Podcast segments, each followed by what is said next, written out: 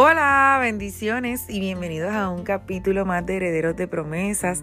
Te saluda Rodester Ventura y muy feliz que cada semana te conectes conmigo y puedas escuchar esta palabra que yo espero que sea de mucha bendición no tan solo para ti, como siempre les digo, eh, mi mayor deseo es que puedas compartir esta palabra. Yo, de hecho, yo confío en que tú estás compartiendo esta palabra con alguien, con alguien, porque yo quiero que me ayudes a lograr mi meta y mi meta es hacer viral el amor de Jesús. Así que cuento con tu ayuda, cuento con tu apoyo y hoy quiero compartir contigo una palabra que escuchando a mi papá, el pastor Gilberto Ventura, predicar el domingo, eh, me recordó una palabra que hacía mucho tiempo el Espíritu Santo me había regalado.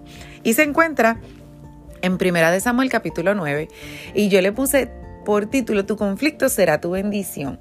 Así que en esta mañana eh, quiero que hablemos del hijo de Cis se le pierden las asnas de su padre y le dan la orden de irlas a buscar. Saúl comienza un camino y lo menos que se esperaba es que Dios estaba organizando todo para que él, fuera el rey de Israel. Después de estar buscando, ya dándose por vencido, ¿verdad? Eh, decide regresar. Pero su criado le dice, hay un varón de Dios, vayamos a él. Qué bueno, ¿verdad? Tener gente a tu alrededor que te impulsen a buscar la palabra de Dios. Qué bueno tener eh, gente a tu alrededor que te impulsen a buscar la presencia de Dios y la respuesta de Dios a tu situación. Lo que Saúl no sabía era que ya el profeta lo estaba esperando y lo, y lo invita a subir al lugar alto. Tienes que saber que para escuchar la voz de Dios debes ir al lugar alto. A Dios se encuentra en las alturas. A Dios se encuentra en ese tiempo. Las, las, alturas es ese tiempo que tú sacas para estar en la presencia del Señor.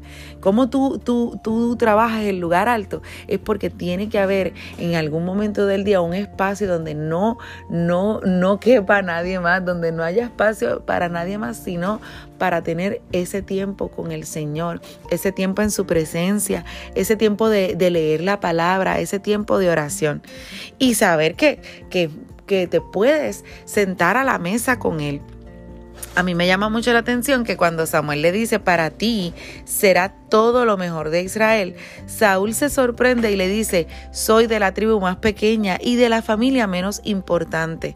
Pero es que Dios es así. No se trata de dónde eres ni de qué familia provienes, se trata de quién te escogió. Y qué precioso. Luego de compartir un tiempo, Samuel le dice, dile a tu criado que se adelante porque hay algo que te quiero declarar. Y es que no todos pueden escuchar las señales de Dios para tu vida. Hay cosas que Dios te las declara a ti solamente para que las guardes en tu corazón, pero las verás cumplirse en el camino. Y Samuel le declara unas señales que acontecerán.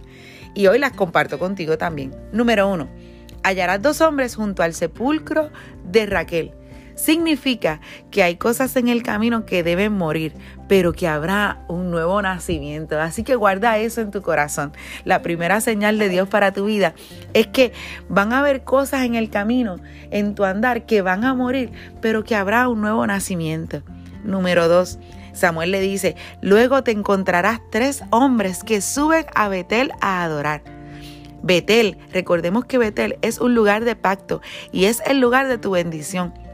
Si recibes los panes, estás recibiendo la bendición y la provisión de Dios.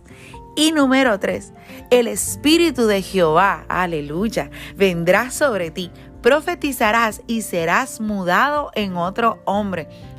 Recibe esta palabra de parte de Dios. Significa que tu vida cambiará por completo y jamás serás el mismo. La pregunta que nos debemos hacer es, después de que se cumpla todo esto, ¿qué te espera? ¿Qué nos espera? La respuesta es, te espera reinar. Así que lo que parecía un conflicto va a ser tu mayor bendición. Y yo quiero que en esta palabra eh, tú creas, en esta mañana tú creas en esta palabra, que lo que parecía un conflicto, hoy se volverá tu mayor bendición. Así que que el Señor añada mucha bendición a tu vida. Te espero la próxima semana. Gracias por escucharme y recuerda hagamos viral el amor de Jesús. Un abrazo.